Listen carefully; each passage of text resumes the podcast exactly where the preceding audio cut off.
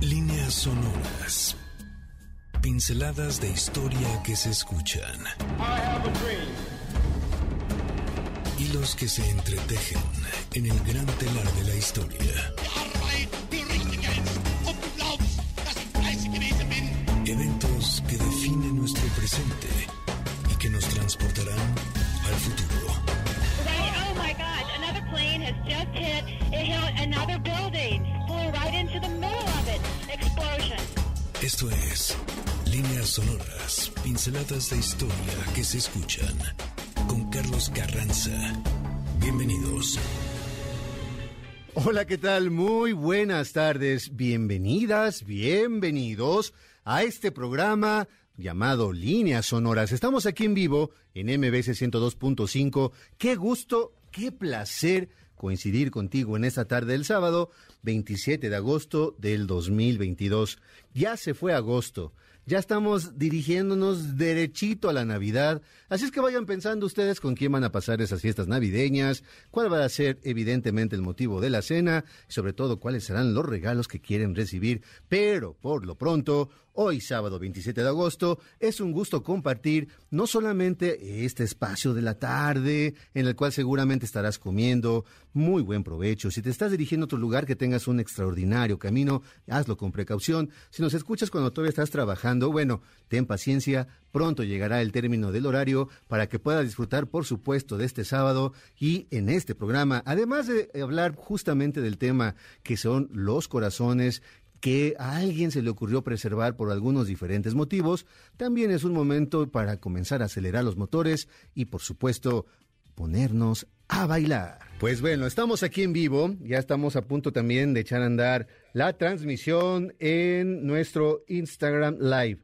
Así es que quienes nos están, por supuesto, sintonizando a través del 102.5 del FM, es un gusto estar aquí compartiendo esta transmisión radiofónica, pero también los que y las que nos escuchan y nos ven en nuestra página que es www.mbsnoticias.com. Ahí acaban de ver precisamente cómo en este micrófono no solamente se habla, sino también se baila. Y también tenemos nuestra transmisión de Instagram Live. Así es que ahí están las diferentes formas en las cuales podemos tener, por supuesto, una comunicación directa, una manera muy singular de mantener, por supuesto, aquí el diálogo, escuchándonos de un lado y del otro. Y quiero comenzar, por supuesto, dedicando este programa al cumpleaños de mi querida maestra Margit Frank y también de la jefa Celeste, que estos días también estuvo de manteles largos celebrando su cumpleaños. Y tenemos ya saludos especiales que durante ya el programa estaremos compartiendo. Así es que, como ya te lo había dicho, el teléfono es 55 51 66 1025. ¿Y qué creen?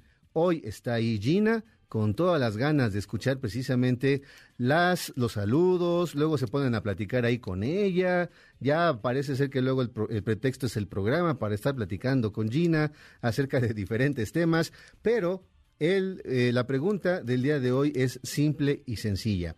Vamos a tener más adelante regalos, pero platícanos también un poco acerca de eh, si tú conoces y sabes de algún personaje histórico, eh, cultural, artístico, al cual se le haya, eh, alguien haya decidido preservar su corazón. Hoy vamos a hablar de muchos ejemplos que unos son espectaculares, la verdad, y lo vamos a ir compartiendo.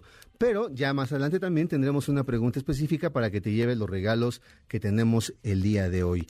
Y ya como lo escuchaste, el tema simple y sencillo es ¿a quién se le ocurrió en un momento dado preservar, ya no digas tú el cuerpo, sino también el corazón de alguien para que trascendiera eso que llamamos el cambio y el paso de la vida a la muerte y que todavía el día de hoy es un tema del cual podemos hablar muchísimas cosas. Escuchando esa extraordinaria canción Heart of Gold de Neil Young, pues comenzamos con nuestro tema. El corazón es el órgano vital por excelencia. Quizá por ello no es extraño que así haya sido reconocido a lo largo de los siglos y de la historia por muy diversas culturas. Son muy eh, diferentes los significados que se le han otorgado a ese pequeño motor de vida. Así, en nuestras líneas sonoras, latiremos con el ritmo de la memoria de quienes no solo le dieron una gran importancia en vida, Hoy hablaremos de quienes decidieron mantener el corazón de algunas personas para que no fueran olvidadas a pesar, por supuesto, de la muerte, del olvido y del silencio que va adquiriendo y va triunfando a lo largo de los siglos. Y como suele ser costumbre en nuestras líneas sonoras, viajemos a una de las culturas más antiguas de las civilizaciones, una que sentó bases filosóficas muy complejas acerca de la concepción de la vida y la muerte. Recordemos que en la antigua cultura egipcia mantuvieron una práctica muy singular por la cual también han sido perfectamente reconocidos. Por supuesto, nos estamos refiriendo a la momificación. Así en Egipto esta práctica era como una suerte de hilo conector con el mundo de los muertos y por supuesto de la vida, del plano terrestre.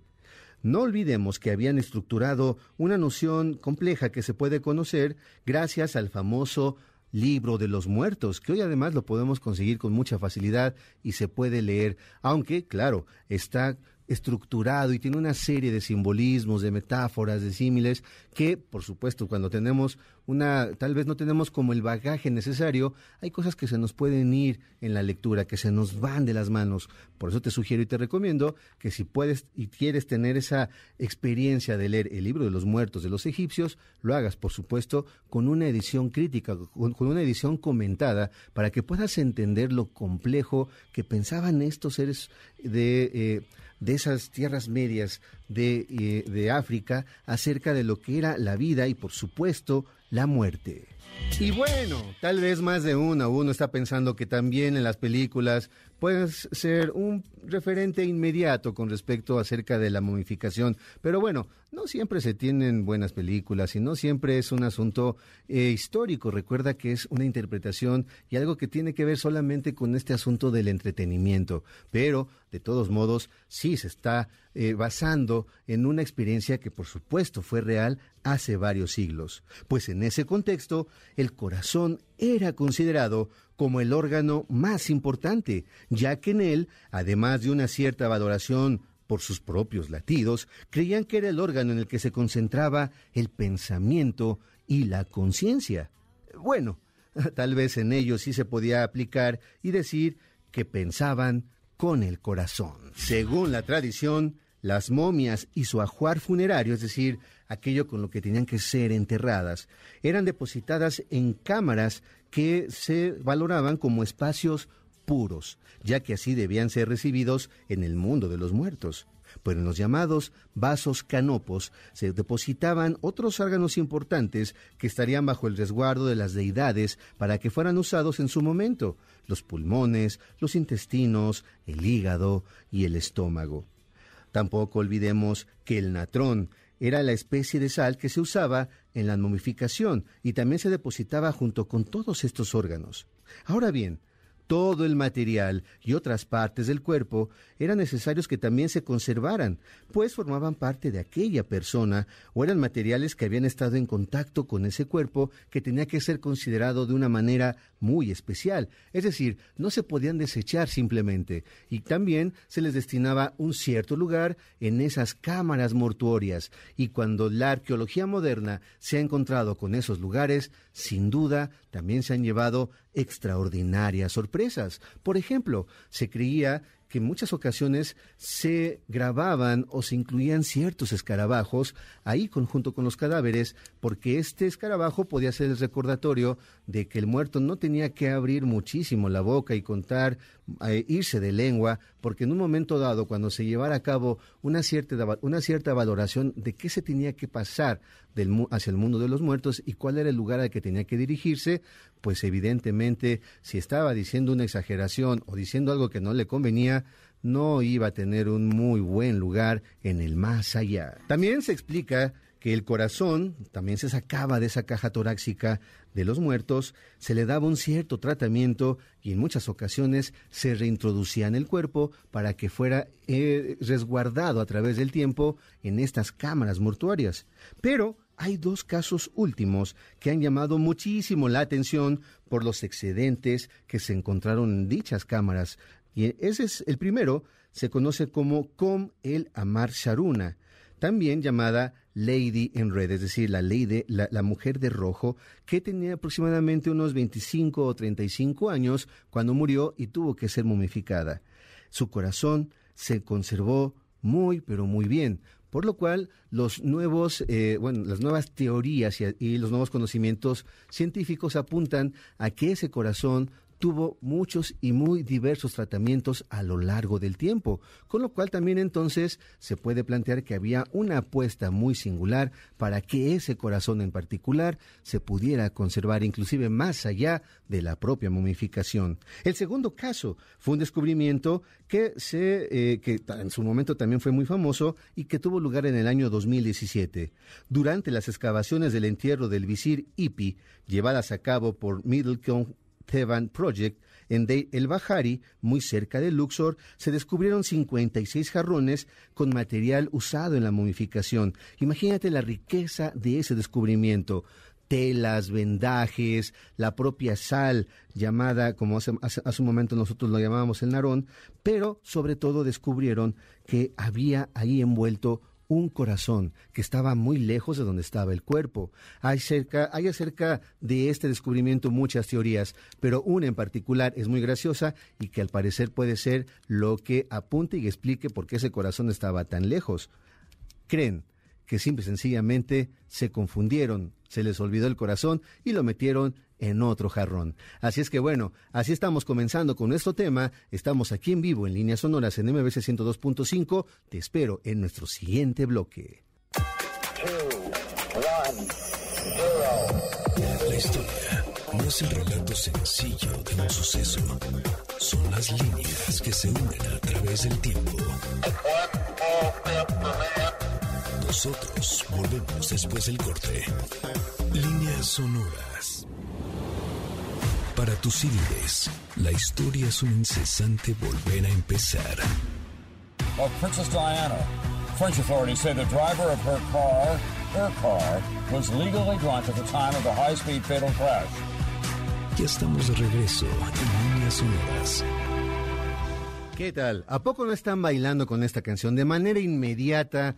Esa extraordinaria voz de David Harris y haciéndose acompañar con sus demás integrantes del grupo Blondie, nos regaló una de las canciones icónicas que trascendieron, por supuesto, su momento en el cual se fue estrenando, me parece ser que a principios de los años 80, pero que todavía el día de hoy no solamente se escucha y se disfruta, sino que se reconoce por el gran ritmo y la gran propuesta musical que tenía este extraordinario grupo que hasta el día de hoy sigue dando conciertos, ya con otra intensidad, ya con otro tipo como de espectáculo, pero siempre la música se impondrá. Estamos aquí en vivo en MBC 102.5, esto es Líneas Sonoras. Yo soy Carlos Carranza y me da muchísimo gusto darte la bienvenida a este segundo bloque en el cual estamos hablando de corazones que trascendieron la muerte porque a alguien, pues obviamente se le ocurrió y había un porqué.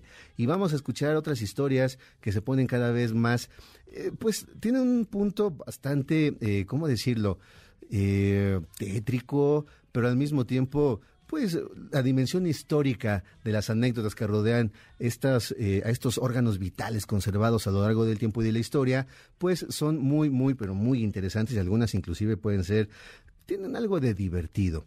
El teléfono en cabina es 55 51 66 1025. Allí está Gina ya para escucharte, para saludarte, para que puedas platicar con ella, pero tenemos el día de hoy dos regalos. Te vas a llevar uno de los volúmenes de Las formas de la alegría, escrito por Ingrid Fetel Lee, el sorprendente poder de los objetos cotidianos. Tenemos dos ejemplares y serán para las primeras personas que nos llamen entonces al 55 51 66 1025 y nos respondan de quién es el corazón que se exhibe junto a los restos de Agustín de Iturbide en la Catedral Metropolitana.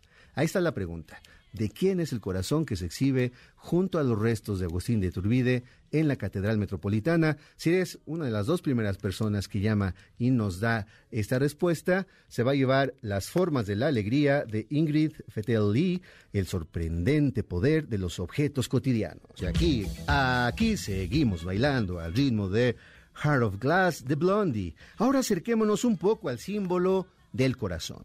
Sí, esa imagen que nos ha acompañado durante siglos y que por supuesto tiene su origen en algún lugar y en un momento específico, que lamentablemente se ha perdido en la neblina del olvido, pero cada 14 de febrero nos recuerda que en algún momento a alguien se le ocurrió esa forma de corazón que muchas veces llega a nosotros gracias eh, con un contenido, por ejemplo, de chocolate o de caramelo y que por supuesto nadie va a quejarse de ese tipo de regalos.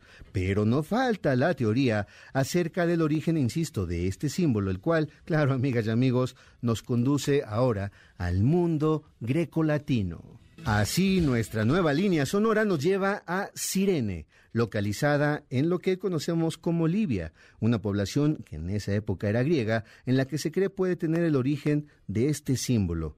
Al parecer también es una abstracción de la planta conocida como Silphium. De hecho, se tiene noticia que ya en el siglo VII antes de nuestra era se usaba una moneda que tenía acuñado un símbolo muy parecido al del corazón actual, que en efecto se refería a la semilla de dicha planta, el silfio, ya, por supuesto, en un término más español, pero entonces ya la imagen y la figura, la abstracción del silfium que se parece muchísimo a los corazones que hoy conocemos, se usaba en esa época. Ustedes se preguntarán en este momento, bueno, ¿y por qué esa planta? Es la pregunta que justamente se han hecho los historiadores, los antropólogos y quien solamente tenía esa curiosidad.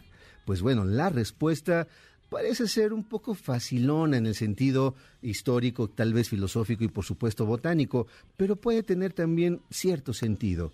Las propiedades de esta planta eran muy diversas, aunque se ha llegado a la conclusión de que era usada como perfume o inclusive tenía propiedades abortivas. De ahí que se haya desprendido la teoría del corazón como símbolo de un amor que contaba con ese poderoso remedio a comerse el postre antes de tiempo. No, bueno, qué cambio musical, pero no podíamos nosotros dejar de lado este clásico también de los ochentas, con el cual muchas y muchos de nosotros crecimos viendo ese video que era pues muy enigmático, ¿no? Se llevaba a cabo al parecer en una especie como de colegio, eran una suerte como de chicos que estaban eh, con una cuestión un poco como fuera de sí, en fin, el eclipse total del corazón, cantado por Bunny Tyler y que también forma parte de los tesoros musicales, claro, de líneas sonoras. ¿Qué les parece si ahora vamos con nuestras líneas sonoras a la amada Edad Media? No solo el corazón nos remite a uno de los personajes más conocidos, Ricardo Corazón de León. Pero mejor hablemos del corazón de Carlos II de Navarra, también llamado el Malo. Durante esa época, las llamadas reliquias resultaban de lo más importante para toda comunidad, para todo reino, para todo lugar donde se concentrara el poder político, económico y por supuesto el religioso. Así, cada lugar necesitaba poseer una reliquia o las que fueran posibles adquirir. Por ello, se desató una tremenda competencia y un mercado fragorosísimo que llevó a creer en una pluma del Espíritu Santo o también que podía existir la reliquia del prepucio de Jesús cuando tuvo ese momento de su niñez, ¿no? Eh, o que existían varias cabezas de Juan el Bautista.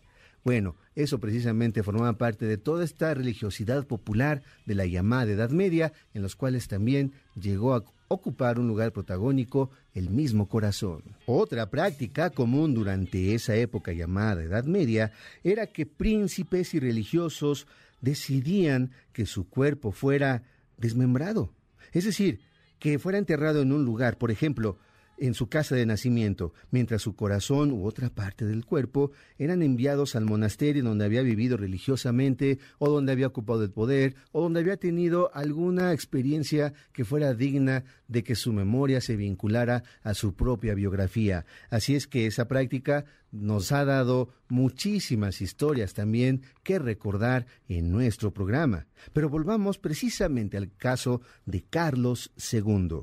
Este fue uno de los reyes predilectos de esa región, por supuesto, llamado Navarra, en especial de un pueblo llamado Ujue. De hecho, al morir el primero de enero del año 1378, él mismo dispuso algo mm, muy peculiar.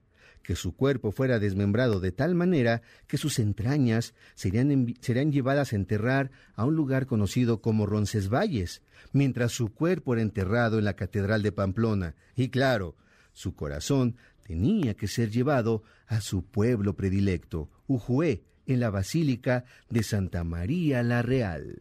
Y tal como lo escuchan, su corazón fue conservado cuidadosamente desde hace más de seis siglos en un recipiente propio de la época, en cuya base hay una suerte de figura que es como el escudo principal, que es la base precisamente en donde descansa ese corazón, y que además es la alusión a ese símbolo del corazón que el día de hoy conocemos.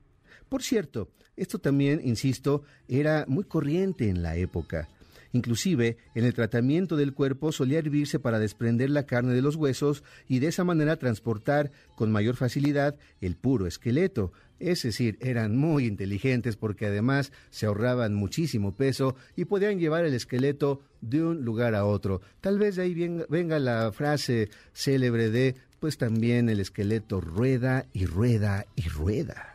Hoy se sigue apreciando en algunos momentos de la historia el corazón de Carlos II, pero hay muchísimas iglesias y lugares donde también se poseen las reliquias de ciertos corazones. Eh, por cierto, el de Ricardo Corazón de León, como mencionábamos hace unos minutos.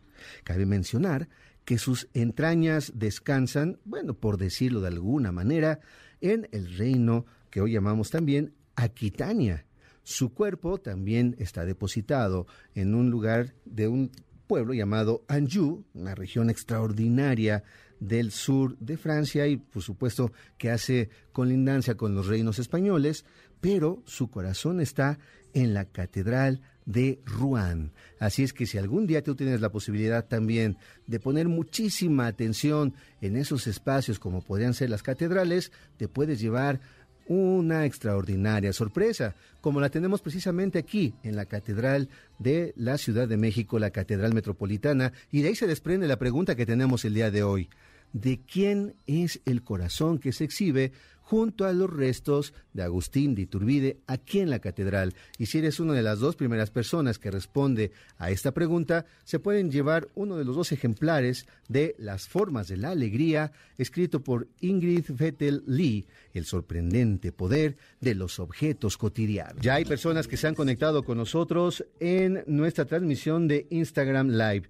Muchísimas gracias a Lupita Cedeño, a Pauli, gracias que te conectaste, Paulina, Hugo, Hugo Carranza, que también en algún momento estuvo por aquí, y el apellido, por supuesto, no es una casualidad. También Ismael Pérez Jiménez, que manda un mensaje. Muy buenas tardes, Carlos, un gran saludo para todos y todas las personas que escuchan el programa Líneas Sonoras, pinceladas de historia que se escuchan, y claro, para la audiencia que va más allá de la ciudad y que nos puede sintonizar en algún lugar de la República. También se conectó con nosotros Marisela García, Montserrat, Norjal y Stephanie eh, Cortés Canseco. También queremos saludar de una manera muy especial a dos radioescuchas que sábado con sábado hablan simple y sencillamente para saludar.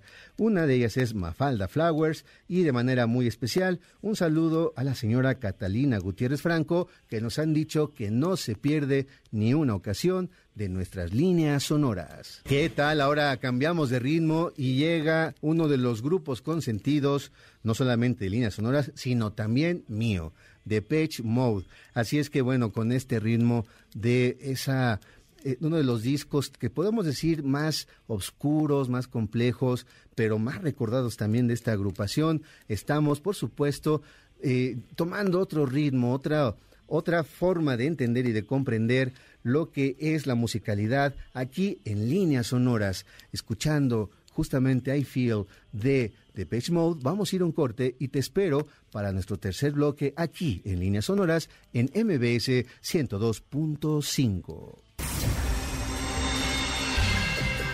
El pasado directo a tus oídos a través de las líneas sonoras. En un momento continuamos. Gracias por continuar con nosotros. Esto es Líneas Sonoras. ¿Qué tal? Ahora esta canción de Radio Futura, Corazón de Tiza. ¿Quiénes no hicimos en algún momento eso? Pintar un corazón al men- a la menor provocación, quizá porque sí estabas enamorado, porque alguien te, gustaba, qué sé yo, pero siempre esta figura y el simbolismo del corazón, alguna vez también lo pudimos hacer en algún cuaderno, en esta ocasión él dice el corazón de ti, es decir, como de gis, para dejar una constancia de aquello que estábamos sintiendo por alguien, aunque fuera pues muy ligero o muy profundo, pero siempre estar dibujando ese corazón y las iniciales adentro, híjole, era un símbolo que pocas veces se podía valorar y que muchas veces era inolvidable. A ver, ahí les va una pista acerca de la respuesta que estamos pidiendo el día de hoy para que te lleves uno de los dos ejemplares de Las formas de la alegría, escrito por Ingrid Fettel Lee. Estamos preguntando algo muy sencillo. ¿De quién es el corazón que se exhibe junto a los restos de Agustín de Iturbide en la Catedral Metropolitana de la Ciudad de México? Una pista muy sencilla. Fue de los primeros presidentes de la República Mexicana. Así es que bueno, ahí está la pista, ya va a ser como más sencillo, tal vez que puedas eh, buscarlo en alguna de las plataformas de búsqueda especializada en lo general, en todo ese conocimiento universal que podemos encontrar en la red y que te puedes llevar entonces uno de estos regalos. Y si llegan algunas respuestas más de, eh, de las personas interesadas en las formas de la alegría, pues ya veremos también qué les podemos regalar, tal vez nada más por el simple y sencillo hecho de que nos llamaron para saludarnos. Vayamos ahora al corazón de París, casi de manera literal. ¿Se han preguntado acerca de todas las historias que se esconden en los panteones? Si tan solo observar el diseño y prácticamente el arte que hay en las tumbas puede ser toda una experiencia, echar a andar la imaginación acerca de quienes duermen el sueño eterno da mucha tela para hacer las velas de nuestros barcos y echarnos al mar y dejar que por supuesto esos vientos de la imaginación nos lleven a lugares que tal vez pocas veces podemos nosotros suponer que existen y que pueden llevarnos a historias extraordinarias como la que te voy a compartir en este momento. Así llegamos al cementerio de Père Lachaise, situado en el número 16 de la calle Repos. Entre sus habitantes más célebres se encuentran Abelardo y Eloísa, esos personajes que ya hablamos un- alguna vez aquí en líneas sonoras. También está Apollinaire, Balzac, María Callas, Isadora Duncan, Modigliani, Wilde, Jean Morrison y, ¡ajá, claro, Federico Chopin. Y justamente este gran compositor nos tiene una pequeña sorpresa. Bueno, para quien no conozca esta extraordinaria anécdota, claro. Chopin, compositor de origen polaco que nació en el año 1810, tenía una personalidad muy peculiar. Su muerte tuvo lugar en su casa de la famosa Plaza Vendôme el 17 de octubre del año 1849.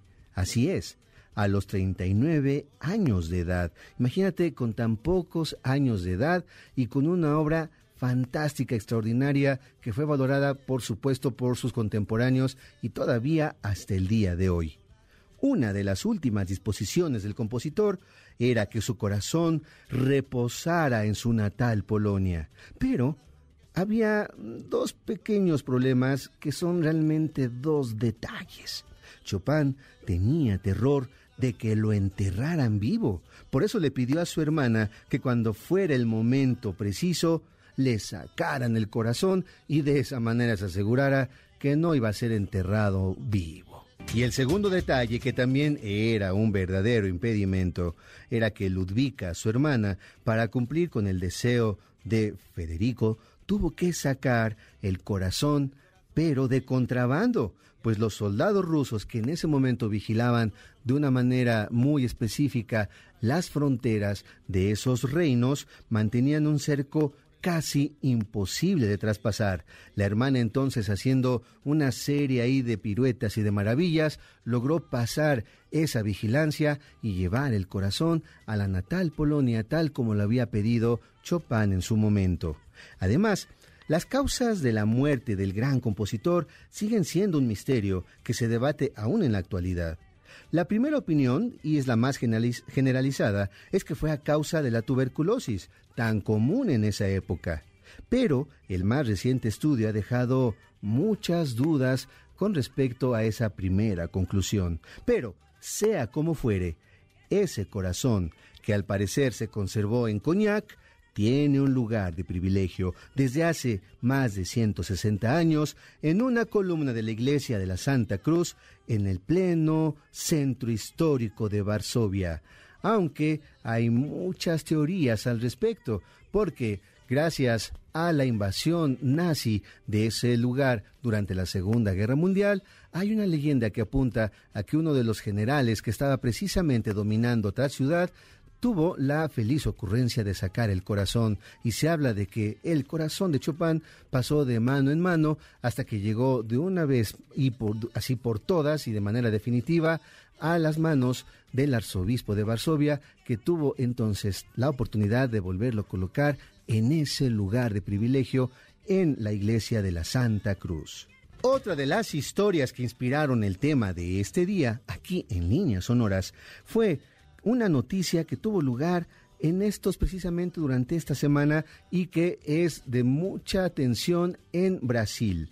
Con motivo de la celebración de la independencia de este país, el corazón de uno de los personajes clave para que este suceso histórico tuviera lugar y fuera posible, viajó desde el viejo continente, atravesó por supuesto el mar y llegó al corazón de Brasil. Tal vez recuerden que en nuestras clases de historia nos hablaron de una independencia que fue en cierto modo y en cierto sentido eh, pacífica. Sí, justo la del Reino de Brasil, que se celebra por supuesto el 7 de septiembre.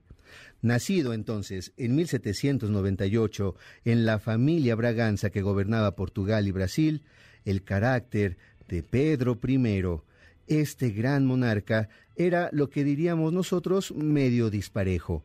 Él y su familia tuvieron que huir de Portugal cuando tenía apenas nueve años ante la amenaza y la invasión de Napoleón Bonaparte. Por ello, llegaron a Brasil, siendo también la primera ocasión en que llegaba un monarca europeo y pisaba tierras americanas. Y él permaneció precisamente durante todos estos años hasta 1822, cuando él mismo consiguió la independencia de este reino alejado y apartado de la metrópoli portuguesa, cosa que por supuesto no fue nada bien vista en ese lugar y que gracias precisamente a Pedro I se logró la independencia de nuestro pueblo hermano de Sudamérica. Pedro I murió a los 35 años, otro jovenzuelo, caray a causa de la tuberculosis y pidió que le sacaran el corazón para que éste fuera llevado a la ciudad de Oporto, guardado en el altar de la iglesia de Nuestra Señora de Lapa. Pero ahí va el detalle que tal vez sea de lo más curioso. Resulta que su cuerpo había sido trasladado a Brasil en el año 1972 como parte de las celebraciones del 150 aniversario de Brasil, es decir, de la independencia de Brasil, el cual se encuentra en la ciudad de Sao Paulo. Pero el corazón permanecía en Portugal y el cuerpo en Brasil. Es una muy buena historia, ¿no? Imagínate entonces cómo el cuerpo del que consigue la independencia de Brasil está precisamente y hace parte de un rendirle honores en este pueblo y en este país, pero su corazón el día de hoy es un gran turista junto al cuerpo que alguna vez lo albergó. Así es que bueno, una extraordinaria historia para contar en las tardes de comida y para pantallar a la familia política, como es una buena costumbre aquí en líneas sonoras. Vamos a ir a un corte y regresamos. Estamos en vivo aquí en MBS 102.5. Volvemos después del corte a líneas sonoras, pinceladas de historia que se escuchan. The attack yesterday on the Hawaiian island has caused severe damage to American naval and military forces. Ya estamos de regreso con estas pinceladas de historia que se escuchan. Estás en Líneas Sonoras. ¿Qué tal? Ahora ya llegamos a nuestro barrio, así es que además estamos preparando, por supuesto, la llegada de Sergio Almazán aquí al siguiente programa a bordo de su cocodrilo, poniéndonos por supuesto a tono, bailando rico, sabroso, con corazón de acero de la Sonora Santanera, porque como ustedes saben, tenemos que poner orden en este lugar tomándole ritmo, tomándole fuerza y para bailar con muchas ganas y mucho entusiasmo para cerrar nuestras líneas sonoras. No, y espérense para que vean con cuál vamos a cerrar, así es que vamos a tener muchos motivos para seguir la fiesta en esta tarde. Ya salieron los dos libros. Vamos a mandar, por supuesto, saludos a Luis Benítez Guzmán y a Julieta Guadalupe González de la Vega, que además tiene 76 años y que nos escucha todos los sábados. Muchísimas gracias. Ellos, eh, eh, Luis y Julieta, son quienes ganaron los libros, pero vamos a mantener también la propuesta. Si ustedes en estos minutos, antes de que hablemos precisamente del personaje de la respuesta, eh, también vamos a ver qué les regalamos. Así es que ahí está todavía Gina esperando sus llamadas. El teléfono ya se lo saben, espero que se lo sepan mejor que yo. 55 51 66 1025. Llevo más de un año aquí y no me puedo aprender el teléfono, lo tengo que estar viendo. Pero bueno, ahí está. 55 51 66 1025. Ahí se encuentra Gina para seguir eh, recibiendo tu respuesta y ya te mandaremos algún regalo vía correo electrónico. Pero retomemos, por supuesto, nuestro tema hablando de corazones que trascienden el tiempo, la historia y, por supuesto, la muerte. Corazón de acero tengo yo, dice la extraordinaria voz en la sonada santanera, esta agrupación fantástica que también a la menor provocación tocamos aquí en líneas sonoras. También tenemos saludos especiales para Victoria y para Mila, que también nos están escuchando a través del radio. Bueno, retomamos nuestro tema, porque si de historias increíbles se trata, escuchen esta. Como ya lo planteamos, sacar el corazón u otras partes del cuerpo era una práctica común entre la nobleza europea en los siglos pasados, pero en el caso de Francia se tiene registro que eso ocurría desde el siglo XIII. Pero llegan a nuestras líneas sonoras dos nombres muy sonoros y muy conocidos, Luis XIII y Luis XIV, es decir, el papá y el hijo, y Luis XIV era conocido también como el Rey Sol.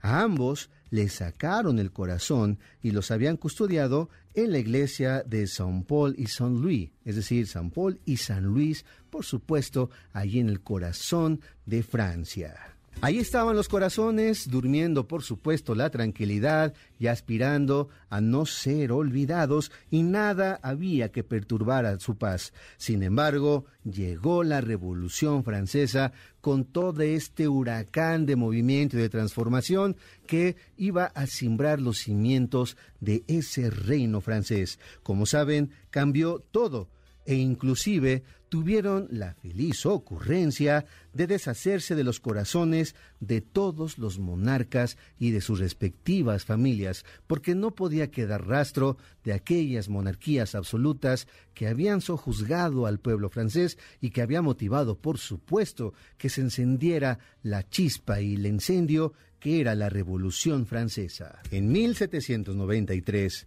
se le dejó la tarea a Louis-François Petit Radel que tuviera la feliz idea de cómo inclusive él presumía destruir iglesias en tan solo unos cuantos minutos, pero a él le dejaron también la tarea de que se deshiciera, de que destruyera 45 corazones de la nobleza, entre los cuales se incluían los de Luis XIII y Luis XIV.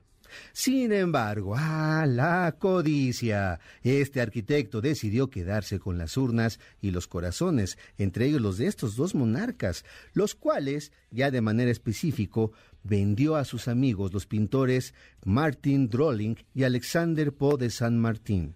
¿Saben para qué? A ver, adivinen, ¿para qué podría vender este personaje dichos corazones? Mm, a ver, piensen, piensen un poquito. A ver, les voy a dar la respuesta. En efecto, para obtener un color, un tipo de pigmentación que solía llamarse en ese momento marrón momia, tan apreciado para ciertos tonos de piel y sombras en las pinturas. Pero, ¿cómo lo obtenían? ¿Cómo podían obtener el marrón momia? Pues se hacía con base precisamente de polvo de gatos momificados y partes de momias que eran comercializados y traficados y muchas veces de una manera pues prohibida desde el propio corazón de Egipto. Cuenta una leyenda que en el cuadro interior de una cocina pintado por Rolling, este artista empleó justamente el marrón momia y que se usó también el corazón del rey Sol y de otros miembros de, la nobleza que para que se pintara de una manera muy peculiar. Cosa curiosa, esa pintura interior de una cocina se expone el día de hoy en el Museo del Louvre. Eh, por cierto, la pintura también pues, puede ser muy apreciada por su gran propuesta estética, pero detrás hay una historia bastante tétrica, ¿no lo creen? Hay otra versión, otra leyenda, que apunta a otra dirección. Se dice que en realidad quien compró el corazón fue San Martín, o San Martín, quien solo empleó un trozo del corazón para obtener el pigmento que también utilizó en su cuadro Vista de Caen. Posteriormente, lo que restaba de esa víscera del corazón lo devolvió para que se conservara como una de las reliquias más preciadas en otro momento de la historia de Francia, conocida como la Restauración Francesa. Sin embargo, aquí llega otra leyenda. Al parecer, los restos, es decir, lo que quedaba del corazón de Luis XIV, iba pasando de mano en mano, hasta que llegó a manos del arzobispo de York, quien estaba en una cena y para poder divertir y apantallar seguramente a sus grandes invitados, entre los cuales estaba el geólogo William Buckland, les mostró una urna con esos fragmentos del corazón. ¿Qué creen que hizo William Buckland? Pues simple, sencillamente tomó el corazón y dijo, yo he comido muchísimas cosas extravagantes y extrañas, nunca he comido el corazón de un rey. Y, dice la leyenda, que se lo comió. Pues bueno, cada quien sus dietas. La pregunta del día de hoy era ¿de quién resulta ser el corazón que se conserva y exhibe junto a los restos de Agustín de Turbide en la capilla de San Felipe de Jesús en la Catedral Metropolitana? Y pues la respuesta es precisamente Anastasio Bustamante, quien fue presidente durante los primeros años de la República Independiente en diversos periodos entre 1830 y 1841. Era tal, y esta es la historia justamente, era tal la admiración que sentía por el general que encabezó al ejército trigarante, es decir, Agustín de Iturbide, que un poco antes de morir dispuso que su corazón fuera colocado junto a los restos de ese personaje. Así, ese corazón está junto a Agustín de Turbide, mientras su cuerpo está en la, eh, en la iglesia de San Miguel de Allende, eh, y se puede evidentemente ahí seguir eh, la huella de lo que había sido uno de sus últimos deseos y hoy lo podemos observar a simple vista durante en los pasillos de la Catedral Metropolitana. Así es que, como ven, esas son las, las historias bastante tétricas del día de hoy, también un poco histéricas, porque bueno, tomar esas decisiones, pocas personas podían hacerlo. Pero ¿qué tal? Son muchos misterios los que podemos nosotros compartir aquí en líneas sonoras y que sin duda ha sido todo un privilegio estar contigo en esta, en esta tarde del sábado 27 de agosto del año 2022. Estamos a punto de cerrar y por supuesto te voy a dejar en compañía del querido Sergio Almazán que ya está preparando por supuesto los motores de su cocodrilo y nos llevará a disfrutar del tema La ciudad vista desde el cielo. Muchas gracias, por supuesto, a Víctor en, en, los controles, a Checo en la producción. Además, no se pierdan el programa de Checo al ratito, que va a estar también lleno de muchísimo rock and roll. Monse, que también nos acompañó también aquí haciendo una serie de movimientos y las fotografías para que ustedes en las redes sociales estén siguiéndonos. Y por supuesto a Gina que estuvo en los teléfonos recibiendo sus llamadas, pero sobre todo muchísimas gracias a ti que nos diste la oportunidad y la generosidad de brindar tu compañía en estas líneas sonoras. Te recuerdo que puedes encontrar nuestro programa a partir del sábado en Spotify, a partir del lunes en Spotify y también en nuestra página de www.mbcnoticias.com. Muchísimas gracias, nos escuchamos la próxima semana y te dejo disfrutando de esta extraordinaria canción que viene desde el norte de nuestro país. Por hoy, nuestro viaje ha terminado.